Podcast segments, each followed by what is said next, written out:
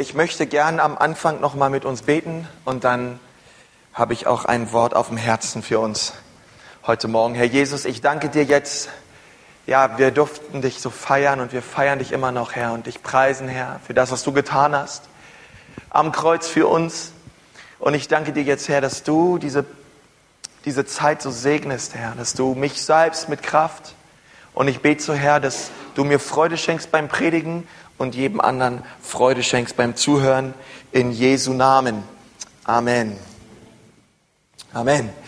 Ja, wir haben, äh, wir haben in diesen Tagen eine, in diesen Wochen eine Serie, die heißt täglich, sagt mal alle täglich. Und äh, in dieser Serie geht es darum, dass es, ähm, dass es Entscheidungen gibt in unserem Leben, die unbedingt wichtig sind, dass wir sie fällen als Nachfolger Jesu. Eine Entscheidung ist zum Beispiel ein Leben mit dem Heiligen Geist täglich. Ähm, das Wort Gottes lesen täglich. Gebet täglich. Und sobald ich diese Entscheidung getroffen habe in meinem Leben, geht es eigentlich nur noch darum, diese Entscheidung auch täglich zu verwalten. Ähm, und das ist äh, das eine zu sagen, ich will ein Mann des Gebets sein oder ich, ich möchte leben und die Bibel ist die Grundlage meines Lebens. Das ist gut, aber das ist nur das eine. Das, das erstmal zu sagen und als Wunsch oder als Vision im Herzen zu tragen, ist wunderbar. Aber jetzt geht es darum, diese Entscheidung täglich zu verwalten. Und da, ihr Leben, äh, sieht schon viel schwieriger aus.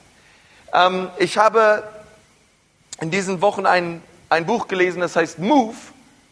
Und ähm, das ist eine Studie von Willow Creek. Die hat mir ein Pastor zugeschickt aus den Vereinigten Staaten. Und ähm, Willow Creek hat eine Studie gemacht unter 1000 Ortsgemeinden in den Vereinigten Staaten. Nun, ich weiß, wir sind nicht in den Vereinigten Staaten, ähm, aber auch die glauben an Jesus. Ja, auch die haben Ortsgemeinden, noch eine ganze Menge mehr, mehr als wir. Ja. Ähm, und sie haben eine Studie gemacht unter 1000 Gemeinden.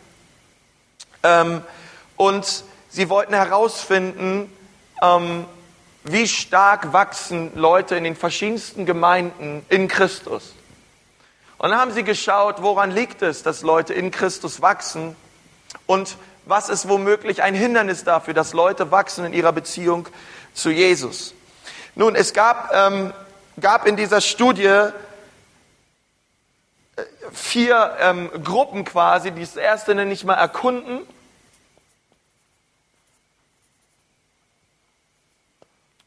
Das zweite wachsen.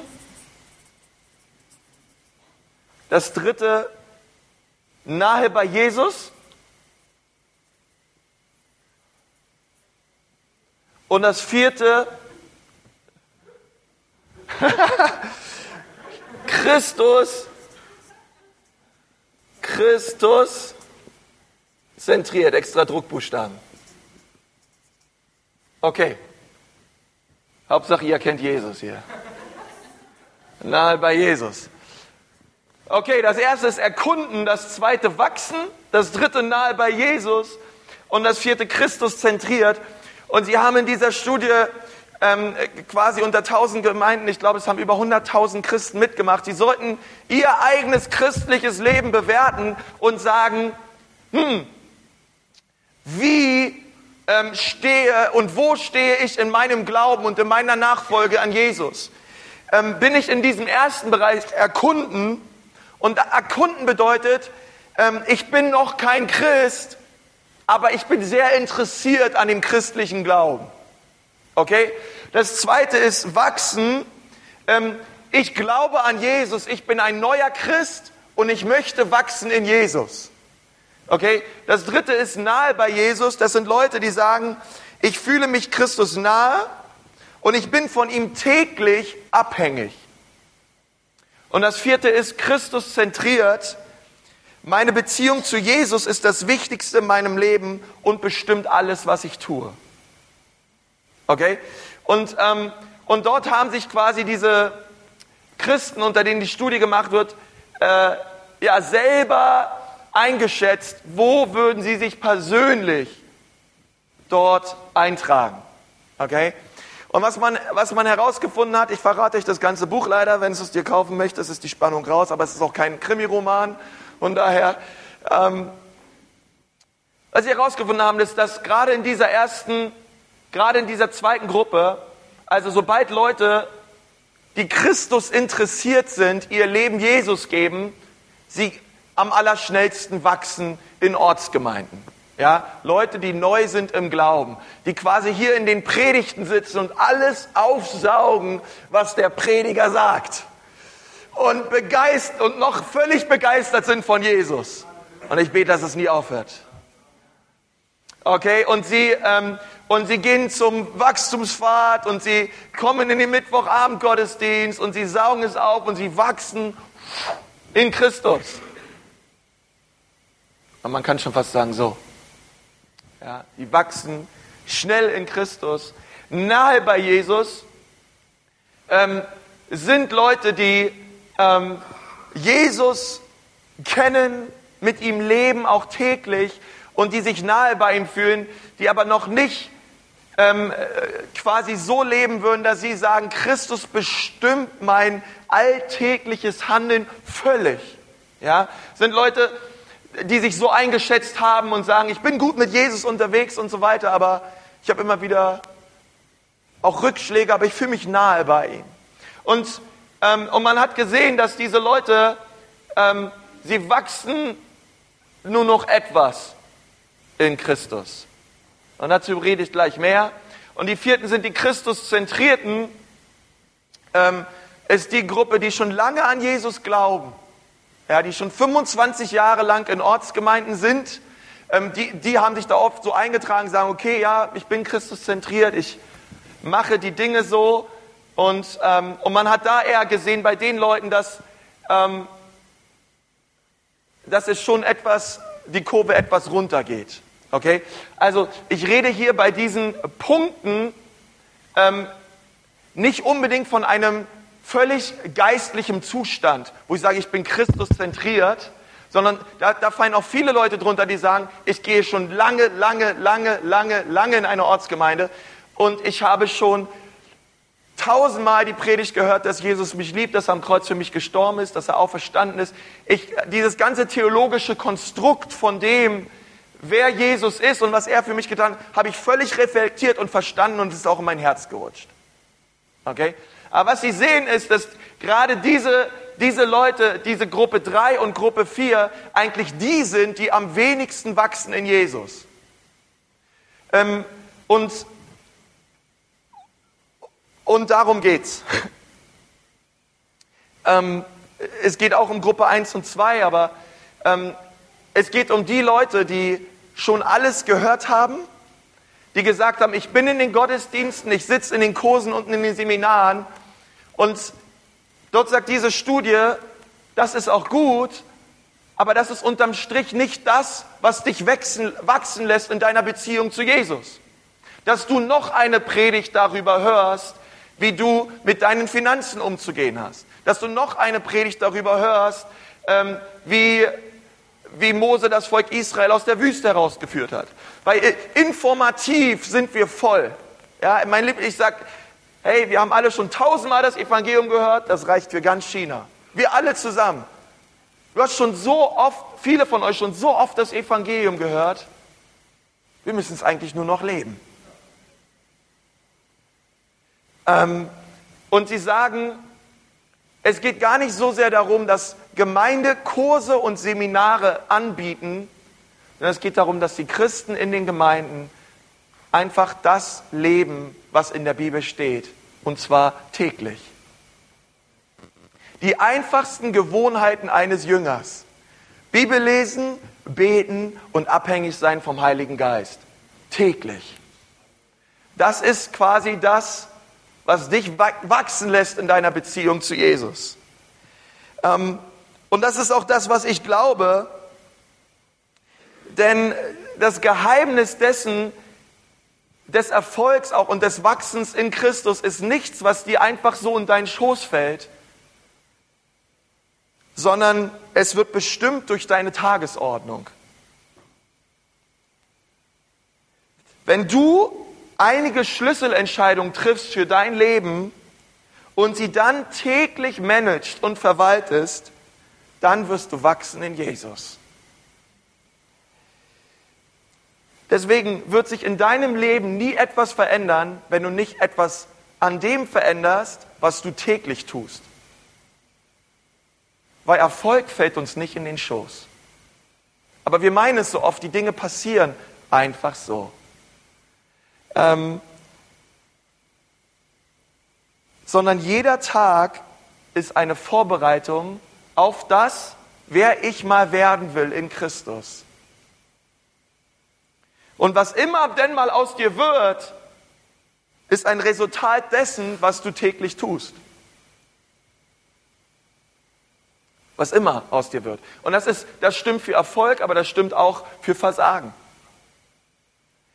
Und die Frage ist, auf was bereitest du dich täglich vor? Wie sieht deine tägliche Agenda aus? Nicht mehr Kurse und noch ein Gottesdienst und noch ein Dienst und noch mehr von dem und noch mehr von das wird dein Leben nachhaltig beeinflussen, sondern was immer du täglich tust, wird dein Leben nachhaltig verändern. Es geht darum, was du täglich tust.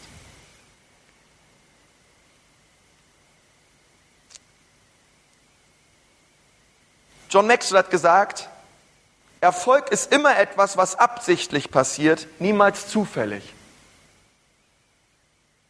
Ein Mann Gottes wird man nicht zufällig, man wird es absichtlich. Indem ich eine tägliche Tagesordnung habe, wo ich sage, ich lese die Bibel, ich bete und ich lasse mich führen und leiten vom Heiligen Geist. Und ich möchte heute mit uns ähm, über das Gebet des Jabes reden, weil es ein Gebet ist, was wir täglich beten können. Ein Gebetsschema ist für uns, wo wir sagen können, diese Punkte kann ich für mein Leben übernehmen, jeder einzelne von uns, und wir können uns täglich daran halten. Und dann möchte ich, dass wir gemeinsam aufschlagen, 1. Chroniker, Kapitel 4, Vers 9.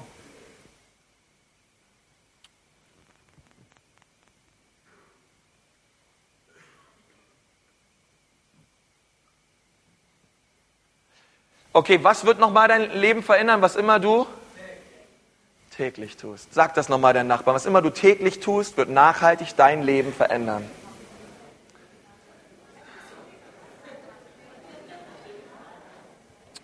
Okay.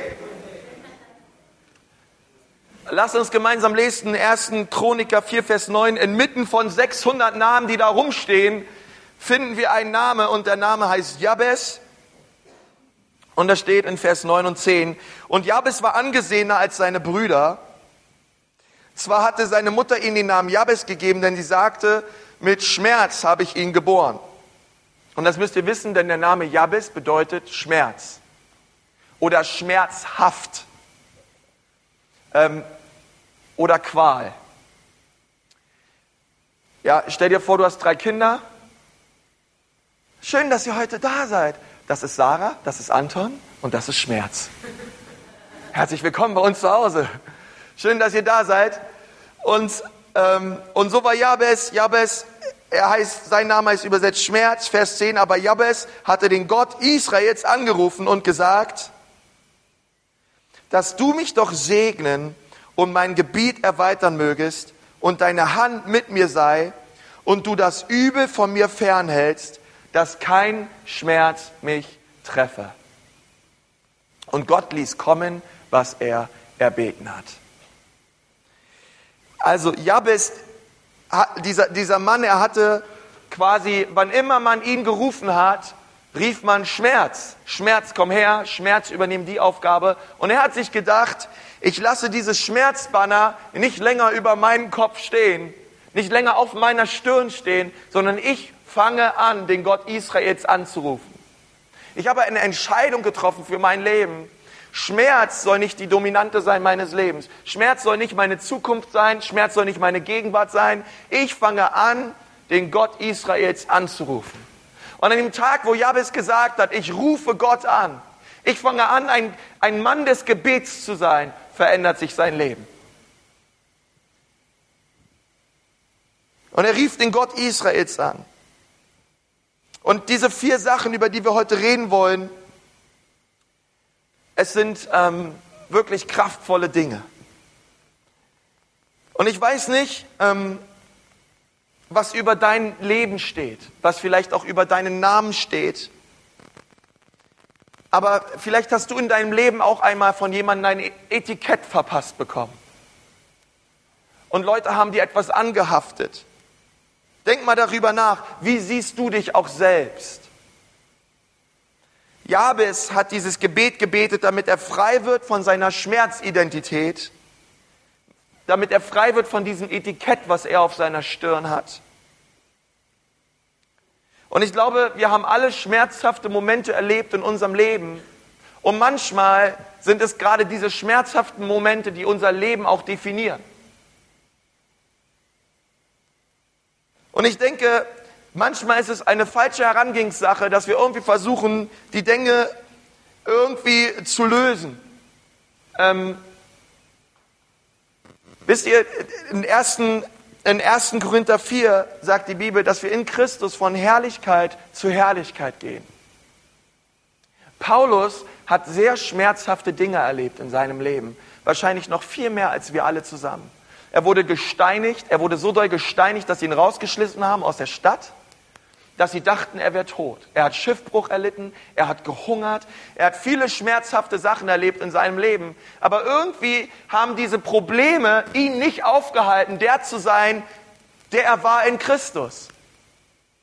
Weil, wisst ihr was, er hat nicht versucht, dieses Problem einfach zu lösen und, oh, die wollen mich steinigen, ich renn schnell davon. Sondern er wusste, für wen er lebt. Er lebte für etwas Größeres als seine Probleme. Und für den, für den er lebte, der war viel größer als seine Probleme und der heißt Christus und der gab ihm Sinn im Leben. Der war seine Hoffnung. Der war seine Kraft und sein Leben und seine Stärke. Vielleicht ist es manchmal auch wichtig, dass wir nicht einfach versuchen, Probleme zu lösen, sondern dass wir anfangen, für etwas zu leben, was größer ist als unsere Probleme. So wie David, der nicht nur einfach den Goliath sah, sondern der den Riesen sah, der hinter Goliath stand. Und so wollte auch Jabes für etwas leben, was größer war als sein Schmerz. Und Jabes sagte, ich werde, ich werde meinen Gott suchen, ich werde den Gott Israels im Gebet suchen. Und ich möchte kurz über vier Dinge reden mit uns, die er erwähnt in seinem Gebet, um seinen Schmerz loszuwerden. Das erste ist,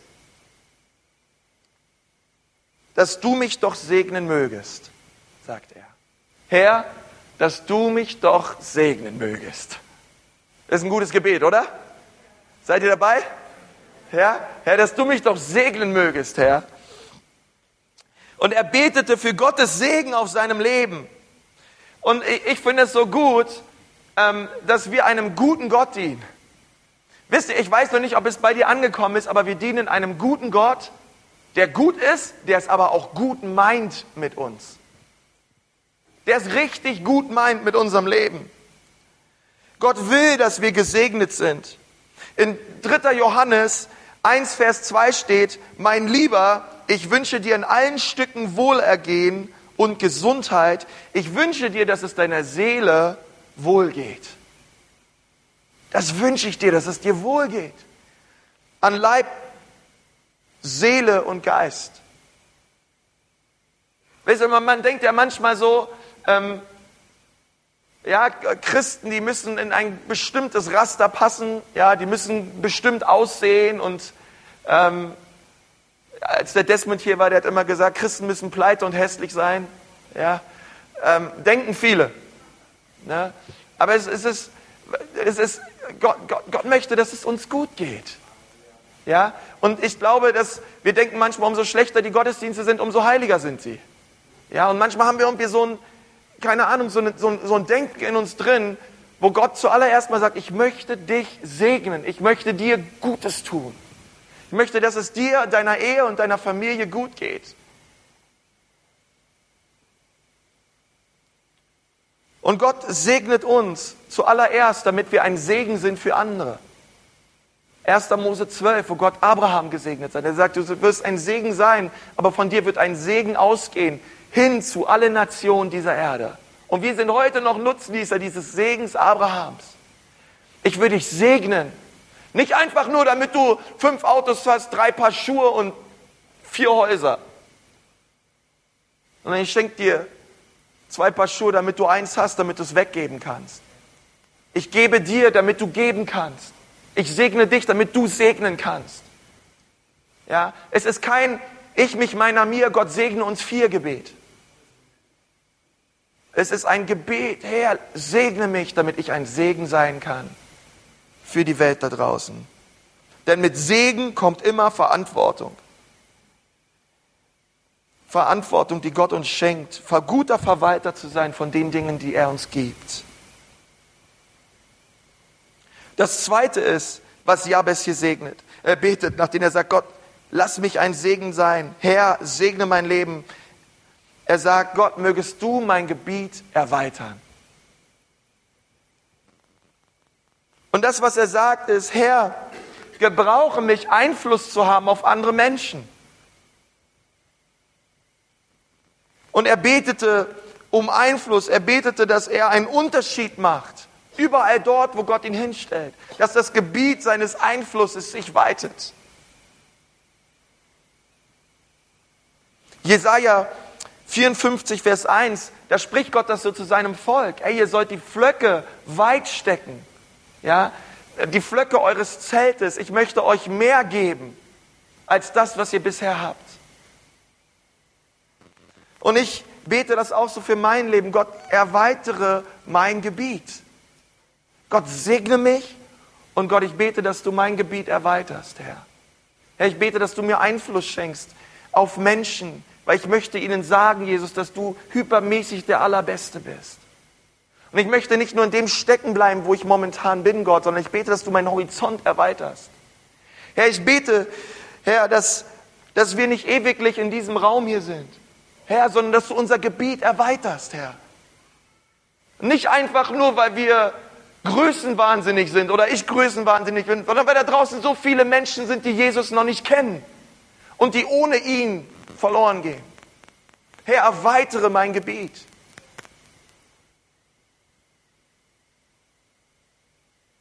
Und das dritte, was Jabes gebetet hat, war, Gott möge deine Hand mit mir sein. Und, und, ich, und ich bete so, dass was in Apostelgeschichte 11 Vers 21 steht, dort steht, und die Hand des Herrn war mit ihnen und eine große Zahl wurde gläubig und bekehrte sich zum Herrn. Weil die Hand des Herrn da war. Und die Hand des Herrn, sie symbolisiert seine Gegenwart und seine Kraft. Als die Hand des Herrn im Alten Testament über die Könige und über die Propheten kam, dann kam der Heilige Geist und sie wurden befähigt, übernatürliche Dinge zu tun für Gott. Als die Hand des Herrn auf David kam, da zerriss David die Bären, da zerriss er die Löwen. Als die Hand des Herrn kam, da wurden sie bevollmächtigt, Dinge zu tun, die sie von sich aus niemals tun könnten. Und ich bete so, dass die Hand des Herrn auf dein und auf meinem Leben ist. Dass Gottes Kraft und seine Salbung und seine Gegenwart auf uns ruht. Und wir so erleben, dass die Hand Gottes auf uns ist. Hey, wäre das nicht stark, wenn du bei dir in deiner Firma oder auf dem Campus oder deinem Arbeitsplatz oder bei dir auch zu Hause, wo Leute kommen und sagen, ich erkenne die Hand Gottes auf deinem Leben. Ich merke, an dir ist etwas anders. Du, die Gottes Hand scheint auf dir zu sein, wie bei Josef. Und die Bibel sagt es so im Psalm 67, Gott, lass dein Angesicht über mir leuchten, Herr, damit die Nationen erkennen, dass du Herr bist.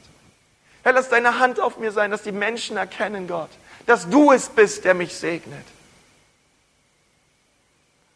Und das hat Jabez gebetet, Gott, lass deine Hand auf meinem Leben drauf sein. Ich will dir all die Ehre geben für das, was du tust.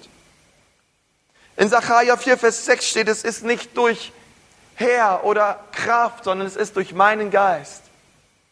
Und wir, wir können es nicht von uns aus. Wir brauchen die Hand des Herrn. Du brauchst die Hand des Herrn in deinem Leben. Reinhard Bondke, der hat immer gesagt, ich lebe mit zwei linken Händen. Ein Glück ist die Hand des Herrn auf mir. Und er hat gesagt, ich, vieles in meinem Dienst wusste ich nicht zu tun, aber ich preise Gott, dass seine Hand da war und er die Dinge getan hat. Und dann hat er immer gesagt, und wir leben mit der Hand im Mund. Und zum Glück ist es Gottes Hand. Ja. Gott uns versorgt, weil seine Hand auf unserem Leben ist. Und wir dürfen das beten täglich. Gott segne mich. Gott, ich bete, dass du mein Gebiet erweiterst, dass du meinen Einfluss erweiterst. Und Gott, ich bete, dass deine Hand, deine Kraft, die Salbung deines Heiligen Geistes auf meinem Leben ist. Und das Letzte, und ich glaube, das ist so wichtig, wenn, wenn Gott uns segnet, wenn er unser Gebiet erweitert und wenn er seine Hand auf uns legt, ist, dass wir beten, dass Gott alles Übel von uns fernhält.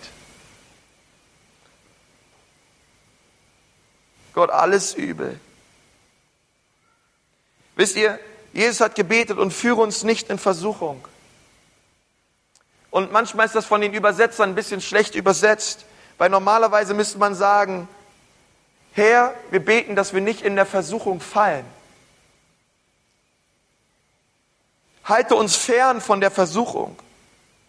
Es wird Versuchung geben in meinem Leben, es wird Übel geben. Aber ich bitte dich, Jesus, halte mich fern davon. Bewahre mein Herz davor. Gott, ich bete, dass du alles Übel von mir, meiner Frau, von der Gemeinde, von den Einflussbereich, den du mir geschenkt hast, in meinem Leben fernhältst, Herr.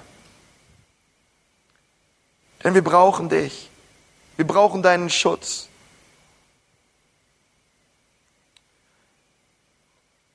Wisst ihr, dieses Gebet des Jabes ist ein ganz einfaches Gebet. Eines Mannes, der in Schmerzen geboren wurde und über den Schmerz geschrieben stand. Und er hätte einfach so weiterleben können und einfach so sterben können. Und sein Name wäre nicht in der Bibel. Hätte er nicht die Dreistigkeit, aufzustehen inmitten seines Schmerzes und den Gott Israels anzurufen. Dass er ihn segnet, ihm Einschluss schenkt, dass seine Gegenwart auf ihm ist und dass er ihn schützt. Und ich bete so für dich auch heute Morgen, dass du die Dreistigkeit hast, aufzustehen. Heraus aus den Umständen deines Lebens. Und dass du wieder neu anfängst, dieses Gebet des Jabes zu beten für dein Leben. Dass Gott die Dinge auch tut in deinem Leben. Und er dich gebraucht damit du ein Segen wirst für andere. Wollt ihr das? Ja. Und ich fände es so stark, wenn wir besonders in dieser Serie täglich, weil manchmal ich, manchmal, vielleicht sitzt du da und du weißt gar nicht, was du beten sollst. Und da sagt dir der Pastor, täglich beten verändert dein Leben. Und du betest, dass Gott alle Missionare der Welt segnet, dass morgen schönes Wetter ist. Und dann gehen die Augen schon zu und du schläfst ein. Schlag doch 1. Chroniker 4, Vers 9 auf. Leg dieses Gebet auf deinen Schoß und fang an, es zu beten. Täglich. Herr Jesus, ich danke dir von ganzem Herzen, dass du uns verändern möchtest, dass du Wachstum in unserem Leben willst, Herr. Und Herr, ich bete, dass wir wachsen in dir, Herr. Und ich danke dir so, Jesus, für jeden Einzelnen, der heute Morgen hier ist. Und ich bete Gott, dass, dass du segnest. Gott, ich bete, dass du Einfluss erweiterst, dass du mit deiner Hand kommst und dass du alles Übel fernhältst. Herr Jesus, und ich wünsche mir so für uns als Gemeinde, dass wir beten, Herr. Herr, dass wir täglich beten, dass wir dich täglich suchen, wir täglich in deinem Wort sind und uns führen lassen von deinem Heiligen Geist. Herr, denn die Dinge fallen uns nicht einfach in den Schoß. Herr, Gebet ist harte Arbeit, Herr. Herr, ich möchte, dass du bekennst, Vater, auch wo ich nachlässig bin, Herr. Herr, dass du neu ein Feuer in meinem Herzen entfachst, dich zu suchen im Gebet. Herr, mögen in dieser Gemeinde Männer und Frauen aufstehen, die einen Unterschied machen und die dieses Land verändern durch glaubensvolle Gebete, kraftvolle Gebete. Und ich danke dir auch, Herr Jesus, dass du uns gesund machst und veränderst. Wenn du heute Morgen hier bist und du sagst, Konsti, ich merke, über mein Leben steht auch Schmerz. Ich habe Schmerz in meinem Leben erlebt und er lässt mich nicht los. Ich habe Dinge in meinem Leben erlebt und ich muss ehrlich sagen, diese Dinge, sie bestimmen meine Identität. Sie bestimmen mein Handeln, sie bestimmen mein Denken und ich komme da nicht mehr raus.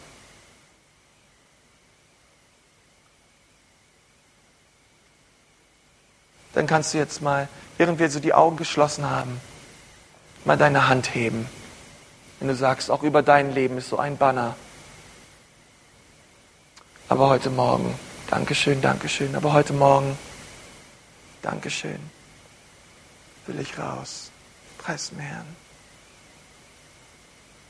Herr Jesus, ich danke dir,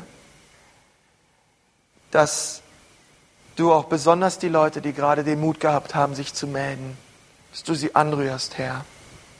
Herr Jesus, ich bete, dass dieses Banner von Schmerz jetzt, jetzt wirklich geht, Vater, aus ihrem Leben heraus. Jesus, ich bete, dass du ihre Herzen erfüllst mit neuen Glauben an die Möglichkeiten Gottes. Herr Jesus, dass sie auf dich fokussiert sind und dich sehen, Herr. Und neuen Mut und neue Hoffnung schöpfen durch dich, Herr. Ich bete, dass du sie segnest. Ich bete, dass du ihr Gebiet erweiterst und dass auch alles Übel weggeht, Herr Jesus, und deine Hand auf sie kommt, Herr. Deiner Kraft und mit deiner Gegenwart.